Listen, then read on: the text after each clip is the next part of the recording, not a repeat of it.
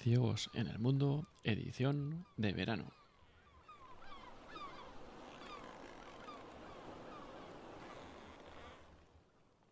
Este es el programa 118 de Ciegos en el Mundo. Hoy es 7 de julio de 2023.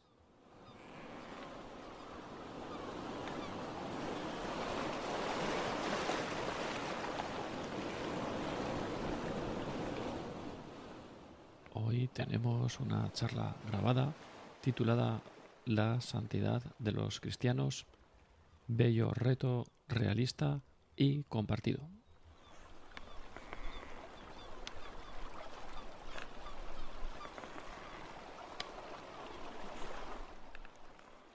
Se trata de una charla que dio Pablo López López en Valladolid el 22 de mayo de 2023.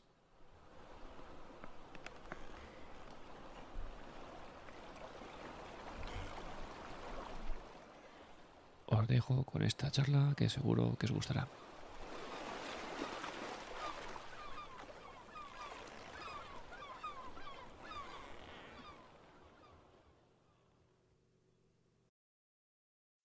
Buenas tardes, hoy nos reunimos para hablar de un tema que se menciona con mucha frecuencia, pero que, al menos por mi experiencia, no se suele desarrollar con la debida prolongación y, hondura. El tema de la santidad, de la santidad en general y más en concreto, como consta en, en el anuncio de esta conferencia, la santidad de los cristianos.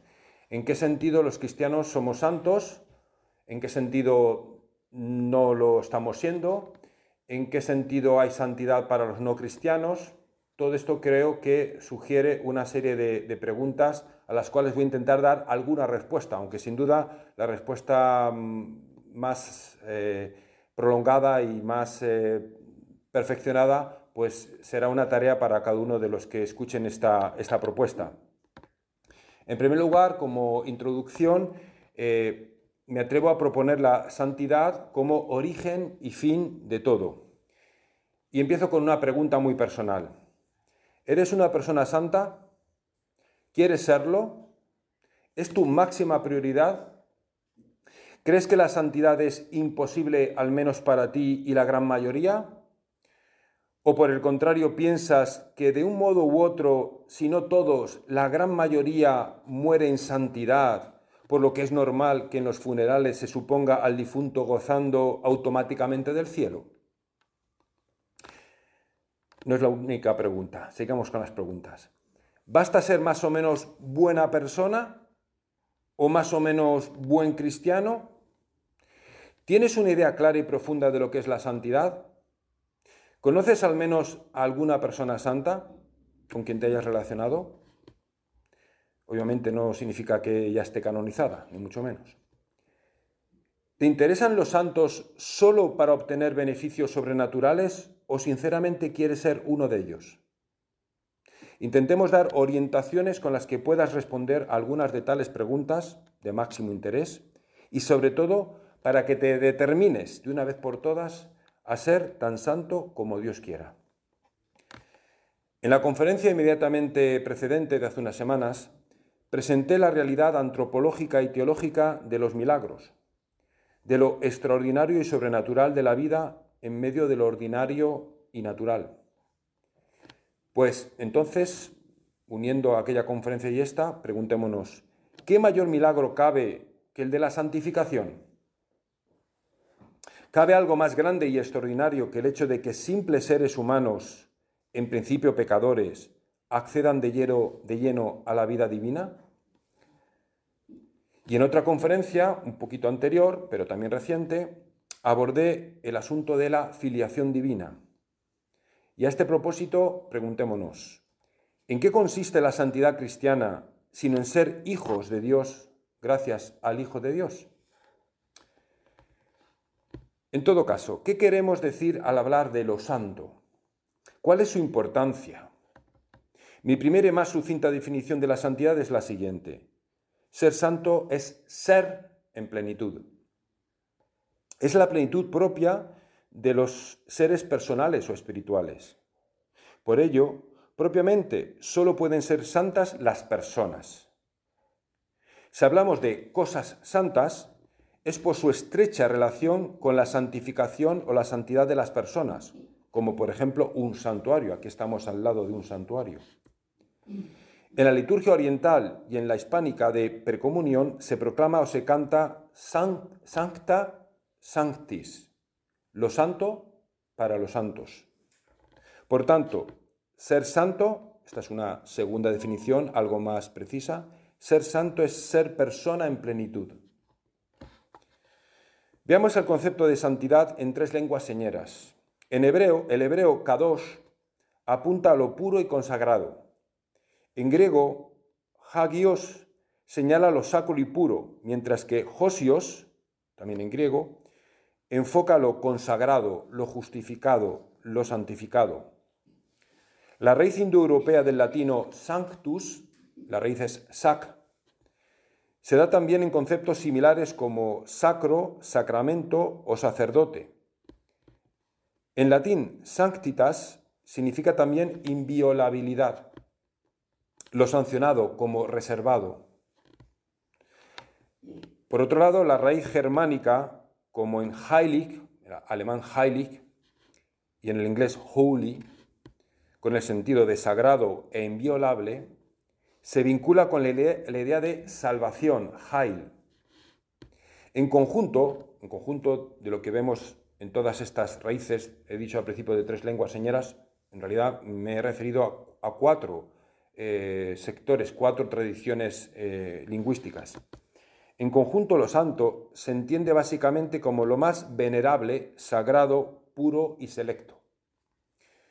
Más allá de cada etimología por separado, la tradición más universal de la historia, que es la judeocristiana, se ha enriquecido con la suma reforzada de todas estas eh, tradiciones etimológicas, que además ya de por sí eran muy convergentes.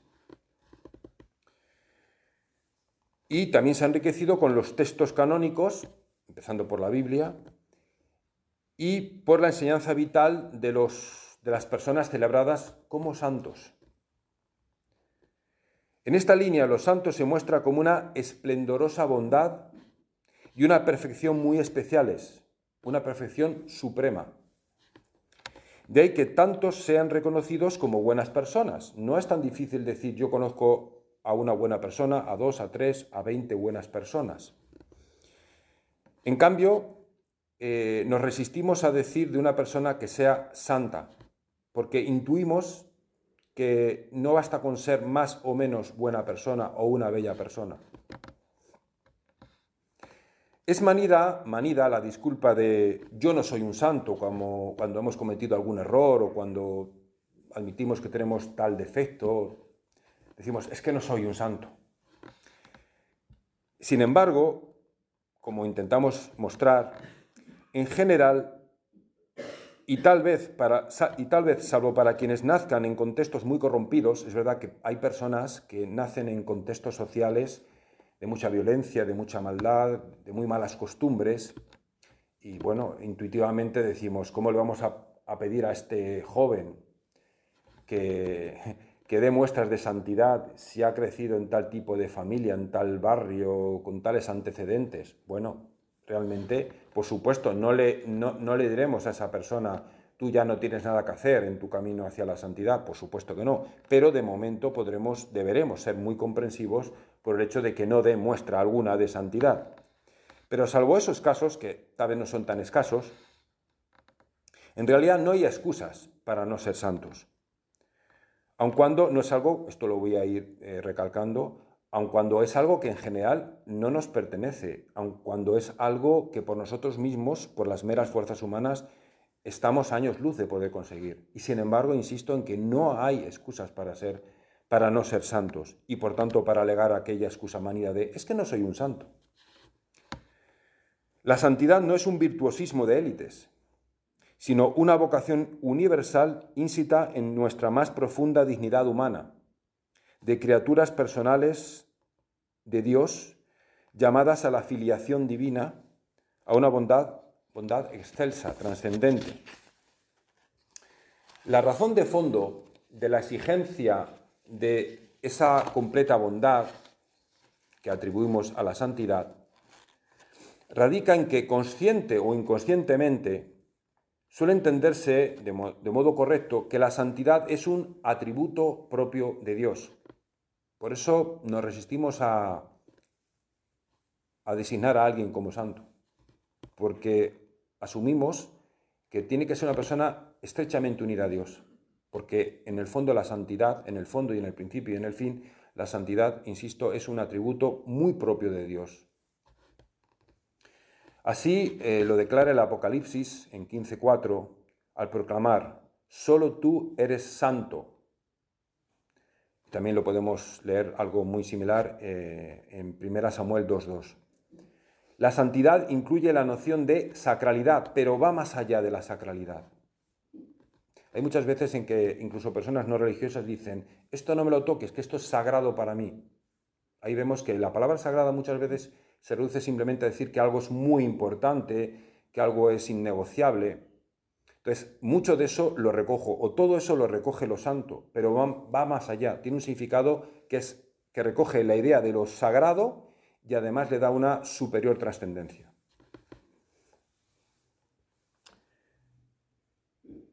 Propiamente lo sacro es lo ofrecido o consagrado en pro de la santificación. Por tanto, lo sagrado es un medio para un fin que es la santificación. En la santidad consiste la entraña misma de Dios, siendo la reunión de todas sus perfecciones comprendida su manifestación gloriosa. Desde los primeros padres, desde los primeros seres humanos, demasiadas personas humanas han coqueteado con autoproclamar su supuesta divinidad, su total, su total autosuficiencia o su propio carácter absoluto, sea como individuos o como miembros de un grupo. En el fondo, el mismo error es el creerse divino, el negar lo divino o suponerse independiente o no necesitado de Dios. Algo muy común hoy en día. Porque incluso hay personas que pueden decir, sí, hombre, yo comprendo que tiene que existir un ser supremo, ¿no? alguien que haya dado las, eh, leyes del universo, esto no puede ser por pura casualidad, pero mm, Dios no me hace falta. O me hace falta lo justo, tal vez por Navidad o cuando tenga un, apuro muy grande, pero en general Dios y Dios somos seres eh, que nos tratamos lo mínimo. Al fin y al cabo, eso es prácticamente un ateísmo eh, práctico. En todo caso, paradójicamente, como veremos, aun siendo tan excelsa y divina la santidad, sin embargo, por la propia generosidad divina, por su propia santidad, ésta ha quedado abierta a todos los hombres que consciente o inconscientemente la anhelan, la anhelamos como la plena realización de nuestro ser vital. Por tanto, sea como global atributo divino, sea como principal don de Dios, ser santo es tener vida divina, existir en divinidad. Esta viene a ser la tercera definición de, santidad. Había dicho que la santidad, para empezar, era ser santo es ser en plenitud, dando un paso adelante, eh, ser santo es tener vida plena y ya reconociendo la necesidad de conectar con Dios para ser santo, podemos decir eso, que ser santo es llevar una vida divina, una existencia divina. Nunca podremos tener la esencia divina, puesto que somos seres humanos, pero sí podemos eh, entrar, por gracia de Dios y por nuestra libre aceptación, en un modo de existencia santo, análogo al de Dios. La esencia divina, como os digo, es exclusiva de Dios. Solo Dios es Dios. Pero Él puede y quiere compartir su modo de vida, su existir santo y familiar. En este panorama, desde ya aboguemos por la tesis de que si todo viene y se dirige hacia Dios, que ante todo es santo, entonces el origen y la meta de todo es la santidad. Las criaturas angélicas, las puramente espirituales, ya hicieron su elección definitiva. Unas se santificaron en Dios, pero otras, por envidia y soberbia, se suicidaron y autocondenaron espiritualmente, los demonios. Nosotros somos los humanos, las criaturas terrenas análogas a Dios, quienes seguimos afrontando el reto global de nuestras vidas. ¿Cuál es el reto global de nuestras vidas? Tener un buen empleo, ser famosos, vivir bien, vivir a gusto. En realidad, el reto global de nuestras vidas es acoger, o por el contrario, rechazar, la santidad de Dios, compartir en comunión la santidad celeste de Dios y de los ángeles. Tal es el principal y definitivo sentido de la vida humana en la tierra. Compartir con Dios y con los hermanos, con los más posibles, la divina santidad, la vida divina. Eso como introducción. Dos, la santidad en culturas y religiones. Ampliemos el panorama. Desde los cultos de las más diversas culturas y religiones se atisba con mayor o menor lucidez que el ser humano puede reflejar de modo imperfecto las perfecciones divinas, entre las que se vislumbra la santidad. Así se ha percibido en la medida en que personas y sociedades han sacado a flote un espíritu genuinamente religioso, libre de supersticiones, de pasiones desviadas y de materialismos. En sentido contrario al religioso, y por la pendiente resbaladiza de la desacralización y de la consiguiente deshumanización, un autor como el filósofo hegeliano Feuerbach se atrevió a asegurar que, en realidad, el que posee atributos divinos es el hombre, aunque los haya imaginado erróneamente en ese ser llamado Dios. No es casual que este mismo autor también afirmara que el hombre es lo que come. Claro, sobreestimar tan desmesuradamente al hombre, como si fuera divino, arrastra a terminar reduciéndole a mero consumidor material. Al rechazar toda referencia trascendente de santidad, los credos antirreligiosos generan sus propios santorales de supuestos mártires, en todo esto entre comillas, mártires, héroes, caudillos, glorificados y reverenciados obligatoriamente por masas sometidas mediante burda propaganda y brutal represión. Es el culto que, como en los regímenes marxistas, se rinde a una saga de dictadores y secuaces, auténticos representantes de la inhumanidad y de la antisantidad. Sin embargo, el mayor y más hermoso reto de cada cultura en cada época y de cada persona, según sus circunstancias, es tomar conciencia de su llamada a la gloria de la santidad y asumirla como prioridad. El contexto cultural y cultural ayuda o dificulta, pero cada individuo en uso de su razón es libre de levantar el alma al cielo o, por el contrario, de replegarla hacia una corta inmanencia convencional. La santidad eleva culturas y religiones, mientras que su rechazo, parcial o total, las corrompe. El rechazo de la santidad corrompe culturas, corrompe almas. Al final no cabe término medio. Durante un cierto tramo podemos estar titubeando a medio gas, hamletianamente, que si sí, que si no. Pero al final no cabrá término medio.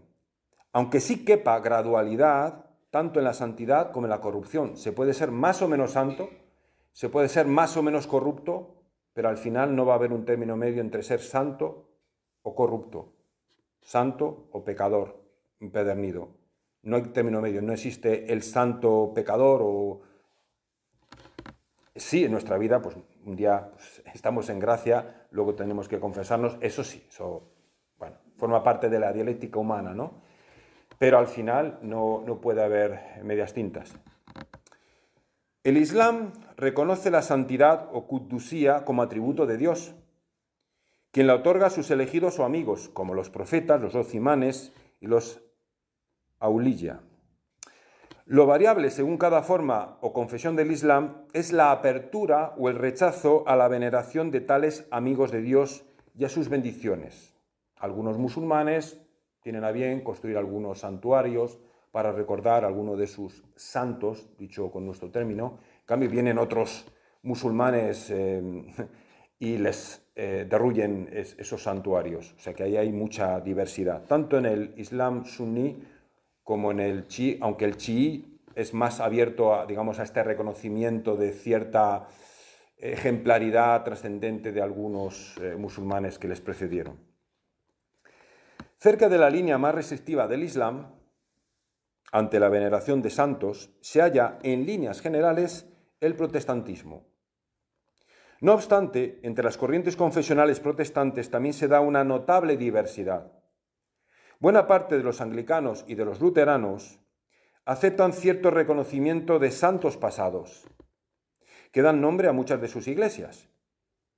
En el otro extremo del protestantismo, la amplia gama de anabaptistas, es decir, de aquellos que no aceptan ni siquiera el bautismo de los niños, con todo lo que eso conlleva en cuanto a concepción de lo que es la gracia y de lo que son los sacramentos, la amplia gama de anabaptistas rechaza de plano cualquier veneración o reconocimiento cultural a santo alguno, por temor a incurrir en una supuesta idolatría, sobre todo si se emplea cualquier tipo de imagen de culto.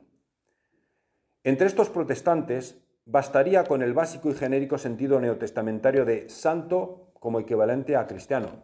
Cualquiera de nosotros puede saber que en el uso que se hace de, la palabra santo en el Nuevo Testamento mm, viene a equivaler al de cualquier ser cristiano, porque en realidad debería ser así. Igual que a todo soldado se le supone el valor o a todo científico el conocimiento, de su área, pues a todo cristiano se le debería suponer la santidad, por lo menos cierta santidad.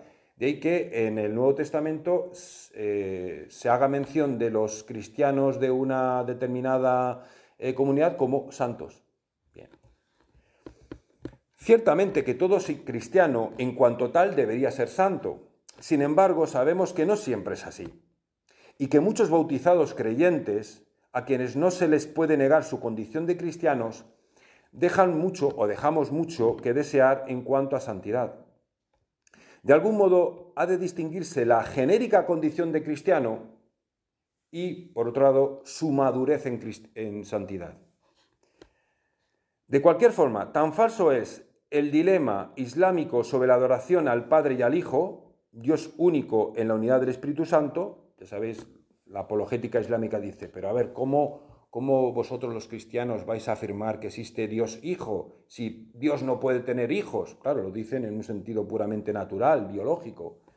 Entonces ellos creen ver un dilema eh, imposible de, superar entre la divinidad de Dios y, la supuesta divinidad de un hijo de Dios. Bueno, pues tan falso es ese dilema, sabemos que en, en argumentación, teoría de la argumentación, enseguida aprendemos que hay falsos dilemas. Pues tan falso es ese dilema de la apologética islámica que pretende que es imposible que Dios Padre tenga un Dios Hijo, como si Dios no fuera omnipotente, como si ellos pudieran predecir eh, cómo es la constitución interna de Dios, que puede revelarse eh, sin contradicción alguna como Padre, Hijo y Espíritu Santo, manteniendo la unidad de su esencia. Bueno, pues tan falso es ese dilema de la apologética islámica, como falso es eh, que exista un dilema que nos obliga a elegir entre adorar a Dios y o bien venerar a los santos. Pues no, perfectamente podemos adorar a Dios y venerar a los santos, porque, puesto que venerar en ningún caso se debe confundir con adorar. Por supuesto que la adoración es total y totalmente exclusiva de Dios. El culto de adoración de la tría es exclusiva para con Dios.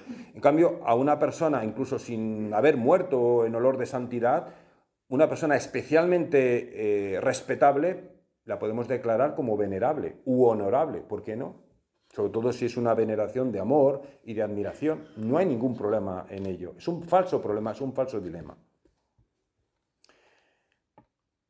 Venerar a un santo, a un santo en realidad, venerar correctamente a un santo, es dar gloria a Dios uno y trino, puesto que, ¿qué son los santos en definitiva? Obras maestras de Dios con la libertad humana, pero ante todo obras maestras de Dios. Por tanto, negarle la veneración a los santos, en lugar de purificar nuestra adoración hacia Dios, lo que hace es eh, restringir nuestra adoración a Dios, porque es negarle a Dios la, debida alabanza por esas obras tan maravillosas que ha hecho en esas personas santificadas por Él. Al carecer el budismo de una clara noción de Dios y de una clara noción de persona, poco puede acercarse a la noción de santidad, puesto que la noción de santidad depende directamente de la noción de Dios y de la noción de persona. La santidad es propia de Dios en cuanto a ser personal y llega por gracia a las criaturas personales. En cambio, la única aproximación de los credos dármicos de las religiones de la India, englobados en ese término budismo, se rastrea en su estima por los iluminados, empezando por el propio Buda, Buda, el iluminado. Este iluminismo psíquico y espiritualista es autorreferencial, aunque predique cierta compasión. El budismo se halla a medio camino entre el gnosticismo irreligioso y la trascendencia religiosa. No lejos de este planteamiento se hallan también las tradiciones agrupadas como hinduismos y también la tradición jainista. Precisamente, hablando de, gnosticismo, precisamente el gnosticismo y el pelagianismo, con sus múltiples variantes a lo largo de la historia, son enemigos acérrimos y declarados de la entrada en una vía de santidad.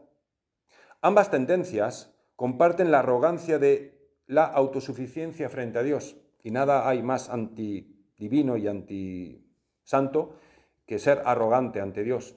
Y además quien es arrogante ante Dios lo suele ser ante los semejantes, aunque a veces lo disimule. El gnóstico y el neonóstico se creen divinos por sí mismos y en cierto modo se creen santos. El pelagiano o prometeico no niega a Dios y su trascendencia, pero cree valerse por sí mismo en el camino de la virtud y de la salvación. O sea, no tienen por qué ser ateos, pero eh, tienen una actitud de ateísmo práctico en realidad. Actitudes gnósticas y pelagianas contaminan incluso a sectores de la iglesia actual. Nadie puede decir yo estoy totalmente libre de alguna actitud de este tipo. No en vano, el Papa Francisco en su exhortación apostólica Gaudete et exultate advierte sobre los peligros actuales de gnosticismo y de pelagianismo. En este mismo documento acertadamente propone las bienaventuranzas como guías, como guía de santificación y nos alienta al combate espiritual, a la vigilancia y al discernimiento. Ciertamente no hay santidad sin sabiduría. Esto no quiere decir que tengamos que ser intelectuales o eruditos, pero sí eh, necesitamos una sabiduría, esa que viene de Dios. Entonces, no hay santidad sin sabiduría, ni fe cristiana sin profunda razón. 3 la santidad trinitaria y creadora de Dios. Santo, santo, santo es Yahvé Sebaot. Llena está toda la tierra de su gloria. Isaías 6.3. Así proclaman los serafines y rememora la liturgia católica al tres veces santo, al Santísimo. La vaga idea que en otras religiones se tiene sobre la santidad de Dios, sobre Dios mismo, y sobre su plan de salvación y santificación de los hombres, se aclara y se, y se eleva extraordinariamente en la revelación judeocristiana. La santidad de Dios es absoluta y aun siendo trascendente, no queda encerrada en Él. Dios no se guarda para sí solo la santidad. Tampoco podemos hacerlo nosotros cuando la recibamos de Dios. Sino que la santidad de Dios resplandece gloriosa en toda su creación, sobre todo en las criaturas forjadas a su imagen, cual reflejo personal suyo. Dios es sumamente santo y crea con suma santidad. Elohim vio todo cuanto había hecho y aquí que estaba muy bien. Génesis 1.31. Él es eterno y al crear introduce la santidad en la historia humana, señalando una referencia temporal de constante santificación. Así, abro comillas, bendijo Elohim el día séptimo y lo declaró santo. Génesis 2.3. Es el día santo en que Dios descansó de su fundamental obra, indicando que también nosotros hemos de descansar en la obra santificadora de Dios. Dios crea al hombre a su imagen y semejanza para compartir su vida de feliz santidad. De modo directo y personal crea cada alma humana, que como tal pueda reflejarle. Por introspección sabemos que somos espirituales. Y los espíritus creados no pueden proceder de la materia, sino sólo del espíritu creador. Procedente de un exclusivo acto creador, el alma humana, el alma espiritual, vive para crecer libremente en su básica semejanza inicial con el Creador. Es decir, somos creados a imagen y semejanza de Dios, pero esa, eh, esa semejanza inicial todavía es muy básica, es en cierto modo potencial y tendrá que desarrollarse por la gracia de Dios y por nuestra aceptación libre y creativa. Incluso el cuerpo humano, debidamente espiritualizado y transfigurado, está llamado a reflejar también la santa gloria del Creador unitrino. Cuerpo y alma, unidos en perfecta armonía, han sido creados para la santificación que refleje y proclame la santidad única y comunicativa de Dios. Siendo Dios santo, ya desde la creación anida en cada ser humano una semilla, una llamada a la santidad. La analogía con Dios, que al principio es muy básica y más bien potencial, como he dicho, cobra su pleno sentido en su maduración, contando con el despliegue de la libertad humana impulsada por la gracia sobrenatural. El ser humano, creado a imagen y semejanza de la santidad de Dios, tiene su sentido vital en su santificación, en su acercamiento a Dios, en su progresiva identificación con Él. Ahora bien, ¿cuál es el origen de la divina santidad? que por gracia compartimos los cristianos en espera de hacerla llegar a los aún no cristianos. La santidad divina descansa en su vitalidad trinitaria. La santidad es propia de personas que viven como tales en perfecta comunión, pues esto se cumple perfectamente en Dios. Dios es tres veces santo, perfectamente santo, al ser tripersonal en su única esencia y al vivir tales personas en perfecta comunión o compenetración, en griego esto se dice koinonía, comunión, y un término griego que es un tanto técnico, pericóresis. Es una especie de compenetración, de inhabitación mutua, la pericóresis, o perijóresis también se puede decir. Sin mácula de su cabal carácter personal, con rostro y perfil propio, en griego prosopon, y fin en sí, en griego entelequia, cada una de las personas de la Santísima Trinidad se las llama en la teología trinitaria, en, el original griego se utiliza la palabra prosopon, rostro, y entelequia, realidad que tiene fin en sí misma. Y la, eh, la palabra griega para la esencia divina es usía. No hace falta quedarse con estos términos técnicos, pero los digo para quien quiera aprovecharlos. Entonces, sin mácula de su, cabal, de su cabal carácter personal, las tres personas divinas se inhabitan mutuamente. Recordemos Juan, tengo aquí tres pasajes de Juan, Juan 5, 19, Juan 14, 10, 11 y Juan 16, 13, 14. Se inhabitan mutuamente en plena unidad consustancial, una sola sustancia con tres personas divinas. Y sin confusión ninguna entre ellas. Están perfectamente compenetradas pero no confundidas. Por cierto, como la doble naturaleza, la naturaleza humana y la naturaleza divina en Jesucristo, están perfectísimamente integradas, compenetradas, imbricadas, pero para nada confundidas, perfectamente diferenciadas. Dios es modelo de unidad y de comunidad, de amor unitivo y comunicado. Tal es su gloriosa santidad. Cuarto, la santidad encarnada de Dios. La santidad de Dios se refleja genéricamente en el esplendor de lo creado y terrenamente de modo particular en las personas humanas. Ahora bien, dentro de la humanidad, Dios ha precisado más su principal cauce de entrada para manifestar su plenitud. Así, Dios se revela a Israel como el santo en medio de vosotros, Oseas 11.9, y el santo de Israel, Isaías 1.4. Dios eterno y celeste es el Dios con nosotros, Emmanuel. El Dios revelado a Israel, su pueblo elegido para llegar a todos los pueblos y personas mediante su Mesías, su Cristo. La santidad eterna y creadora de Dios se ha hecho patente y eficiente, sobre todo al encarnarse, al unirse a la entera humanidad como el Mesías esperado de Israel, entre comillas, el santo Hijo de Dios, Lucas 1.35, superando toda expectativa del pueblo judío. Por más que fue preparando al pueblo judío, el regalo de la encarnación era tan inmenso, tan desbordante, que en principio los judíos no podían dar eh, fe a eso. Y de hecho, algunos, por la gracia de Dios, le terminaron aceptando, empezando por los apóstoles y la Santísima Virgen María, otros, todavía al día de hoy, tienen enormes dificultades para aceptar el regalo inmenso de la encarnación de Dios.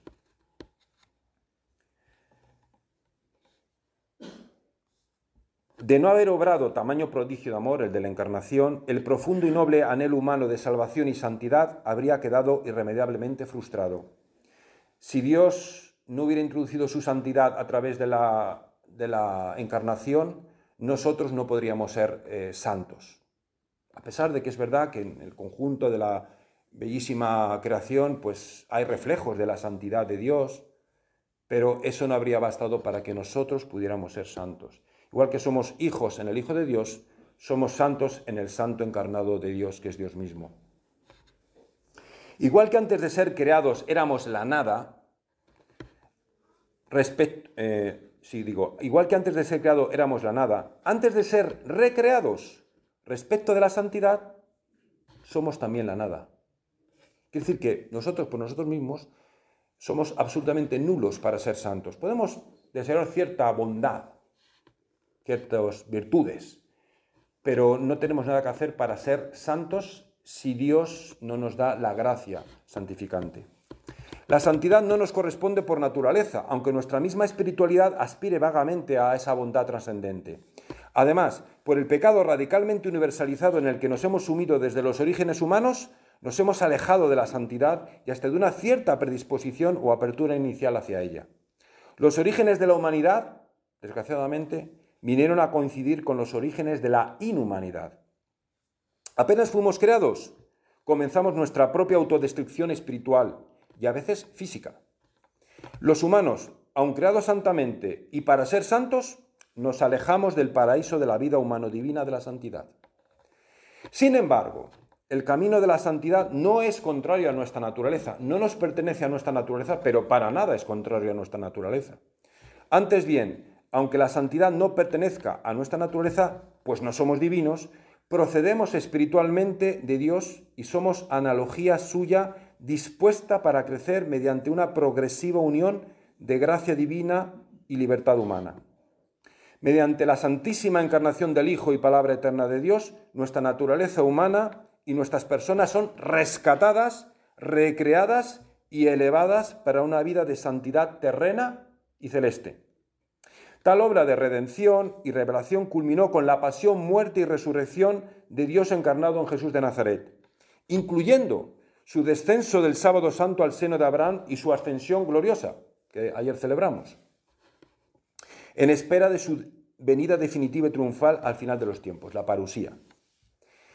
Dios nos da todo, especialmente el todo de la santidad, don global del Espíritu Santo, quien también obró la santa encarnación. Para empezar, Dios nos da la vida misma y el mundo que nos rodea. Se nos da a sí mismo como Hijo eterno encarnado y redentor. Como prolongación visible de su presencia, nos da la Iglesia, cual gran familia itinerante, terreno celeste, que distribuye sacramentalmente las gracias del Redentor. Incluso comparte, esto ya es el no va más, al decir que Dios nos da todo, incluso comparte su propia naturaleza, que en realidad es la esencia sobrenatural, única o e indivisa, suprema, celeste y absoluta. No es, que Dios, eh, no es que Dios se divida en partes, no es que Dios divida en partes su naturaleza, o que emane, así, al modo neoplatónico, no es que emane para difuminarse entre nosotros, eso sería panteísmo, sino que nos transforma y recrea a imagen y semejanza suya, muy aumentadas respecto de la creación inicial. Respetando y manteniendo nuestra naturaleza humana, que purifica y eleva al máximo, sobrenaturaliza nuestro estado de vida, nuestra alma y finalmente también nuestro cuerpo.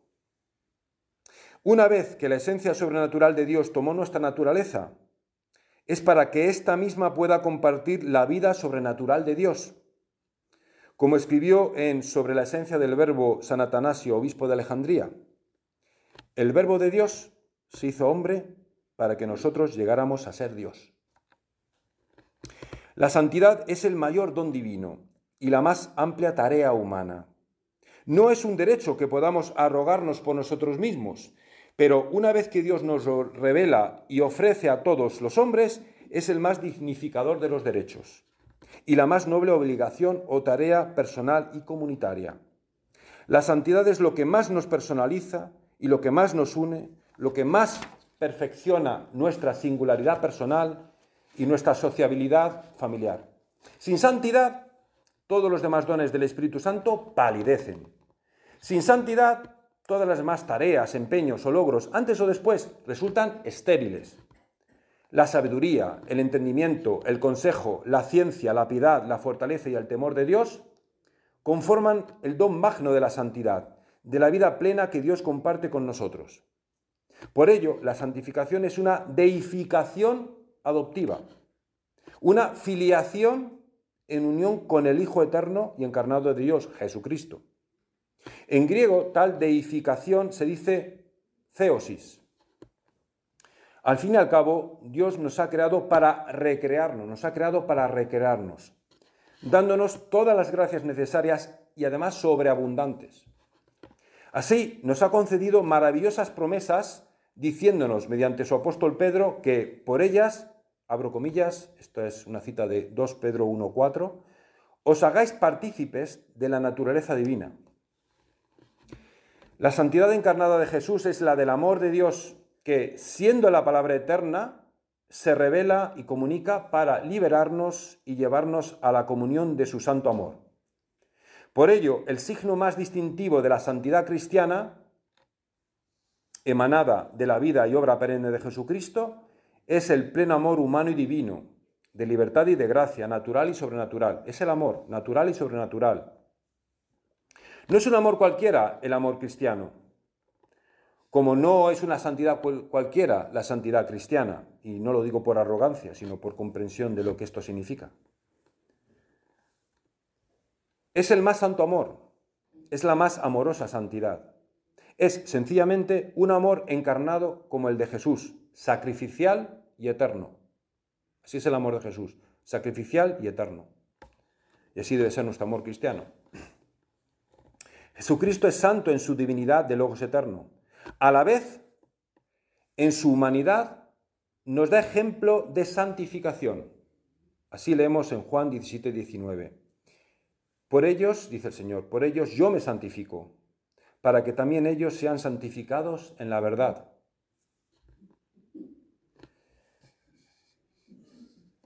En su bondad y sabiduría infinitas, Dios ha tenido a bien santificar a los humanos mediante su propia santificación humana. Dios, siendo santo por ser Dios, podía directamente habernos santificado, desde, directamente desde su santidad divina, pero lo ha querido hacer a través de, una, eh, de la humanidad nuestra, la humanidad de Jesucristo. Por eso, Jesucristo, en cuanto Dios, no necesitaba eh, santificarse, Él era plenamente santo, pero en cuanto humano, tuvo que seguir un proceso de santificación. ¿Para qué? Para darnos ejemplo para mostrarnos que también nuestra naturaleza humana, a ejemplo de la suya y sobre todo por la gracia emanada de, su encarnación y de su pasión, muerte y resurrección, también tenemos expedito el camino de la santificación. Por eso decía antes que no hay propiamente ninguna excusa eh, para no ser santos. Por tanto, dejemos de decir esa excusa de es que no soy un santo. A menos que digamos, todavía no, pero tranquilo, es cuestión de tiempo. ¿eh? Aunque en esto conviene no procrastinar demasiado, porque no se sabe nunca cuándo vamos a, encontrarnos con San Pedro. Eh, quinto, ya voy llegando al final. La santidad eclesial compartida por Dios. Dos puntos, filiación e inhabitación.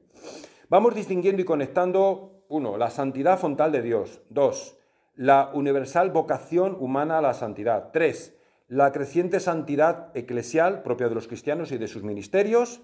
Y cuarto, y la santidad o sacralidad de instrumentos elegidos, libros sagrados, iglesias, santuarios, elementos litúrgicos, etc. La santidad, como ya vamos recalcando, pertenece a Dios y a quien Él se la conceda, contando con toda la libertad de los santificados. Por eso, el ateísmo teórico o práctico y las demás opciones irreligiosas, mm, agnosticismo, indiferentismo, gnosticismo, satanismo, deísmo, son radicalmente antihumanistas al rechazar el máximo más fundamental bien de la humanidad, la santidad.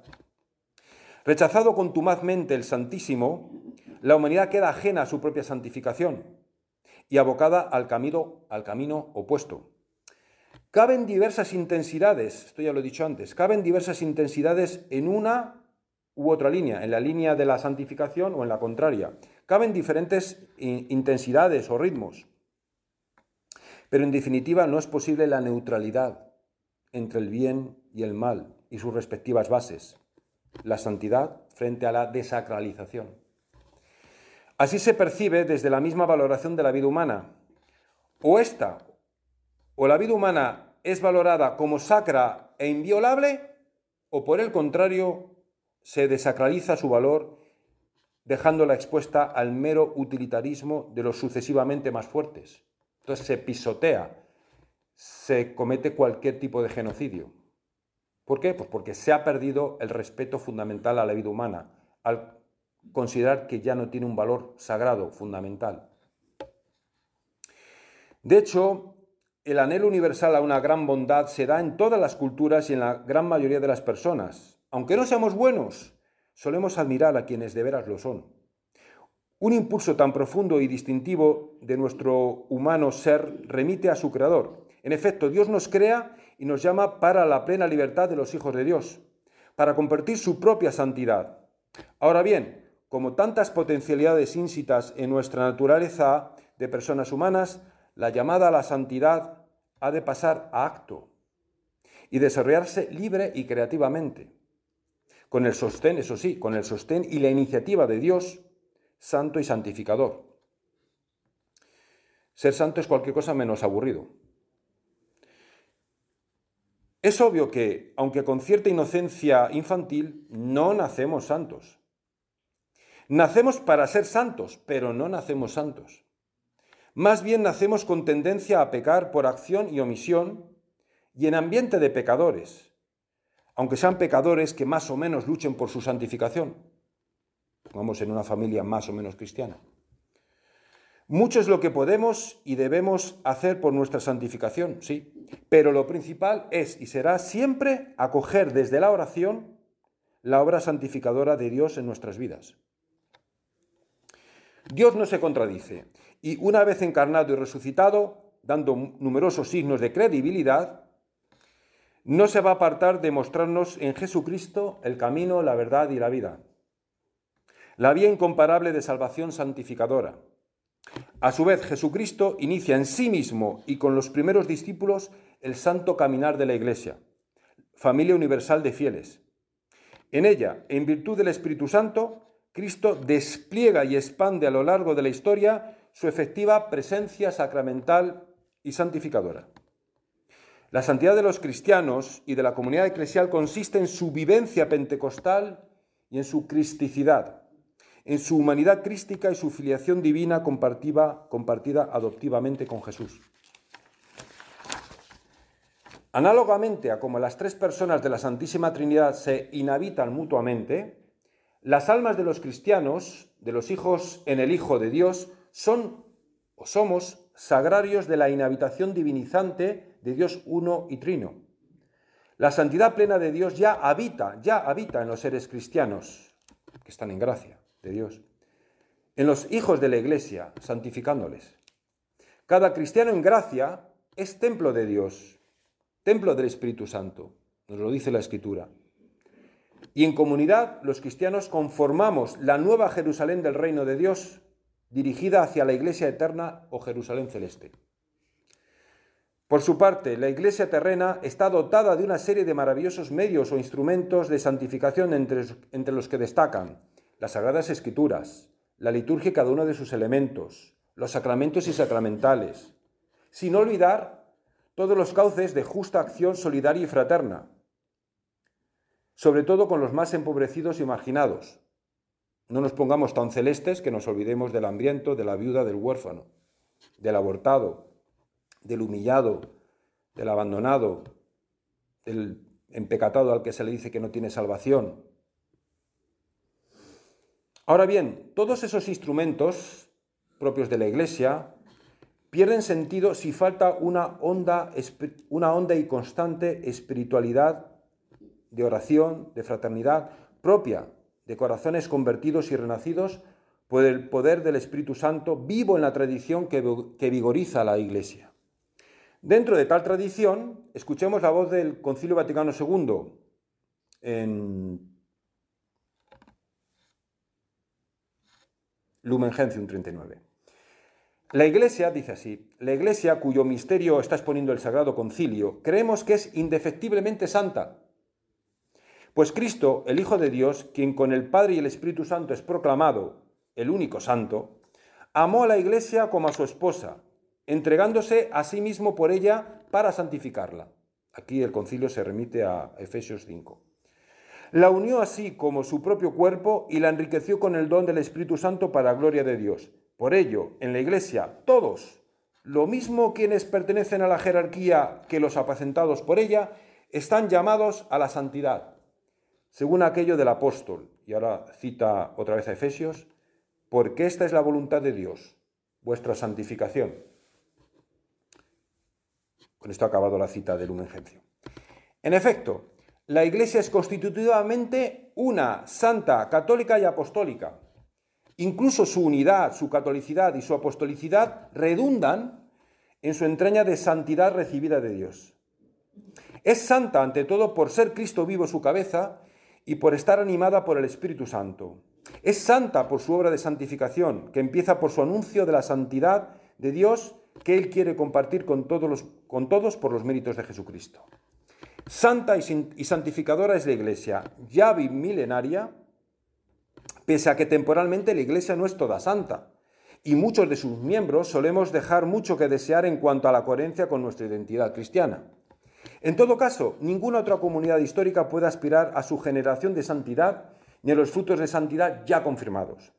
No es que la Iglesia naciera perfectamente santa o haya logrado serlo en la tierra y luego se desviase del todo, sino que lo que ha ocurrido es que la Iglesia nació en Cristo precisamente para los no santos, para los necesitados de santificación, que somos todos los hombres.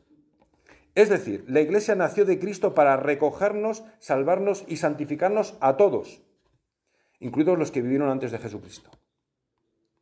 Jesús vino a sanar a los pecadores, no a los que se creen ya justos. Así dice Jesús en Lucas 5:32. No he venido a llamar a justos, sino a pecadores a la conversión. ¿Cómo no va a haber carencias de santidad en la iglesia si, es una comunidad de los que carecen de santidad y la buscan en Jesús? La diferencia es esta, que en la iglesia nos reconocemos pecadores y acogemos la redención de Dios encarnado en Jesucristo por amor. Otros, sencillamente, o no se reconocen pecadores o buscan su santificación por medios o gurús eh, inconsistentes. La iglesia temporal es peregrina, es un hospital de campaña que sana almas y cuerpos y los prepara para la eternidad. La santidad no es un objeto de lujo, ni se obtiene solo en ciertos momentos o actos sagrados. La santificación, solo posible en unión íntima con Dios, es para todos los hombres en todos los momentos de su existencia humana. Sería utópica si Dios no estuviese empeñado en agraciarnos con la santidad, pero lo más realista es empeñarnos nosotros en acogerla y en crecer en ella. Por esto, hemos de buscarla en cada decisión de nuestro humano vivir. Así podemos entender el siguiente texto que nos dice, paz buscad con todos, y la santificación, sin la cual nadie verá al Señor. Hebreos 12:14. Es decir, la santidad no es un virtuosismo insólito de una élite, sino la condición para ver a Dios, para conocer la verdad y ser salvos. Por eso, Dios nos dice, por encima de todo, que seamos santos. Dios nos dice muchas cosas. Alguien dice, uy, ¿cómo me voy a leer yo toda la Biblia? Y si, y si me la leo, luego me olvido muchas cosas. Pues mira, quédate con esto. Lo que Dios nos dice ante todo es que seas santo y que Él te va a dar todos los medios que no te preocupes, que no te agobies, que Dios es exigente pero muy infinitamente misericordioso. Y por eso nos dice, santos seréis porque yo soy santo. Aquí leemos tanto un texto del Nuevo Testamento como del Antiguo Testamento. Leemos esto en 1 Pedro 1.16 y en Levítico 11, 44, 45. La condición, la condición humana consiste, a fin de cuentas, en la condición de llegar a ser santos. Paradójicamente, la santificación resulta lo mínimo y lo máximo que sensata y bellamente puede desear y buscar ante todo cualquier ser humano. Sin santificación no veremos al santo por excelencia, nos quedaremos sin ver lo que ante todo vale la pena ver. Y resultaremos ciegos de inteligencia y de corazón en una malograda vida a la que se le ofreció generosamente el todo, prefiriendo la invidencia y la nulidad. Tamaño objetivo en pro de la santidad es elevado, pero no desmesurado. Así es porque si bien la santidad implica unos requisitos que no la malbaraten y aspira a unos máximos trascendentes, puede iniciarse hasta con un simple pero sincero deseo de santidad. El primer paso para ser santo es desearla, desear la santidad con sinceridad, con humildad. Porque ese deseo enseguida va a ser correspondido por Dios. Dios no se va a dejar ganar en, en generosidad. Dios, lleno de misericordia, nos sale al encuentro en Jesucristo mediante la comunidad eclesial para santificarnos y prepararnos en vista a la plena santidad de la vida celeste. Resistirse a entenderlo y a asumirlo ha provocado todo tipo de tragedias a lo largo de la historia humana y de nuestra propia biografía personal. En el fondo, todas las grandes crisis humanas duraderas se nutren de una crisis de santidad, con más claridad en la historia de la Iglesia, puesto que en la Iglesia somos más sensibles a ello. Los cismas y, demás rupturas se agitan desde una honda y pertinaz falta de santidad contra Dios y contra la Iglesia. Lutero, por ejemplo, desfiguró el sentido de la santidad cristiana al mecanizar la justificación mediante un fideísmo deshumanizado de nula base bíblica y tradicional. Esto se podía explicar, pero ya tengo que ir terminando. Sexto, último apartado, que es además el más breve, antes de la conclusión, que será aún más breve. La santidad compartida desde la evangelización. La santidad, ante todo, es una gracia inmensa, infinita, plenamente sobrenatural, es la suma, el origen y el fin de todas las gracias. Por tanto, su ofrecimiento y concesión son inmerecidos para todos, especialmente tras un largo historial de pecado y maldad.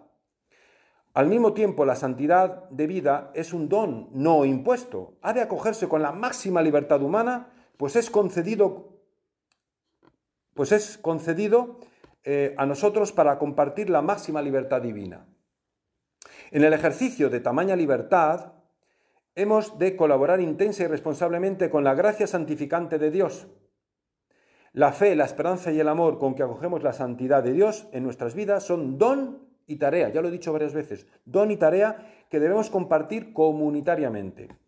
La misión de salvarnos y santificarnos encomendada por Dios Padre a Cristo, debemos extenderla hasta los últimos confines de la tierra. Recordemos Marcos 16:15.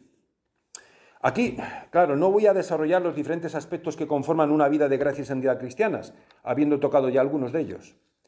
Lo que sí conviene destacar y recalcar es que la santidad es una gracia compartida por Dios para que la comportamos con todos los demás.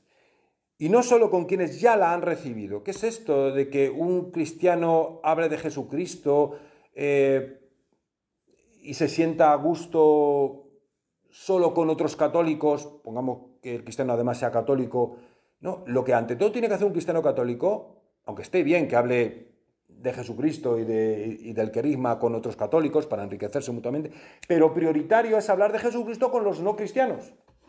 Tú piensa personalmente, recuerda que la primera pregunta de esta exposición es si tú eras una persona santa, si quieres ser una persona santa. Pues si lo quieres ser de verdad, eh, Pregúntate a ti mismo, ¿con cuántas personas no cristianas he hablado de Jesucristo? ¿A cuántas las he amado? He orado por ellas por su conversión y a cuántas les he anunciado.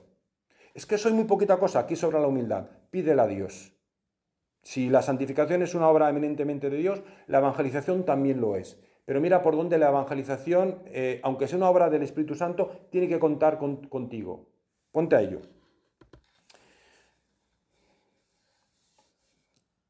Esto implica de inmediato el núcleo del Evangelio, la evangelización ardorosa, clara y valiente, llena de amor y cielo por las almas.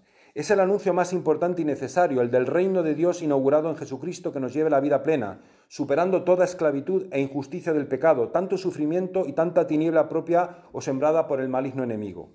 En fin, si continuamos con la generalizada apatía actual ante el compromiso evangelizador, poco nada nos santificaremos. Por más que nos atiborremos de actos, de actos diversos de piedad autorreferencial, yo conmigo mismo y con mi grupito, Dios comparte su santidad entre sus, personas, entre, entre sus tres personas y la comparte con nosotros mediante la santidad de Jesucristo y de sus santos en la iglesia. Entonces, si somos mínimamente cristianos, no tenemos derecho a callar el anuncio explícito, caritativo y pentecostal de Jesucristo ante todos aquellos que la divina providencia ponga ante nosotros para que testimoniemos la salvación en Jesús. Y si somos santos, anunciaremos y irradiaremos con obras y palabras la santidad de Dios. Nada es más importante en una vida humana humanamente vivida. Para, para resucitar con Cristo, vivamos humildemente a los pies de la cruz, junto a la criatura más santa, María Santísima, la discípula perfecta y madre de toda santidad. Vivamos anunciando con Santa María en la comunión de todos los santos, como Santa Rita, que soy, en la comunión de todos los santos a su Hijo y Señor nuestro. Conclusión y envío. La conclusión no puede ser sino la renovación intensificada del envío bautismal a ser santos como Jesucristo, buscando la santidad de los demás, la mayor posible y de los más posibles para la gloria de Dios en su reino de cielo y tierra. Amén.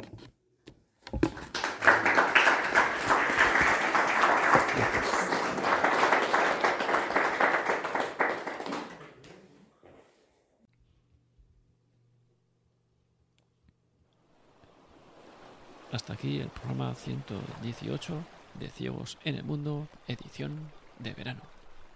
Os recuerdo los medios de contacto a través de correo electrónico en ciegos en el mundo o a través de WhatsApp en el 91 060 70 93. Que paséis buena semana y volvemos a escucharnos la semana que viene.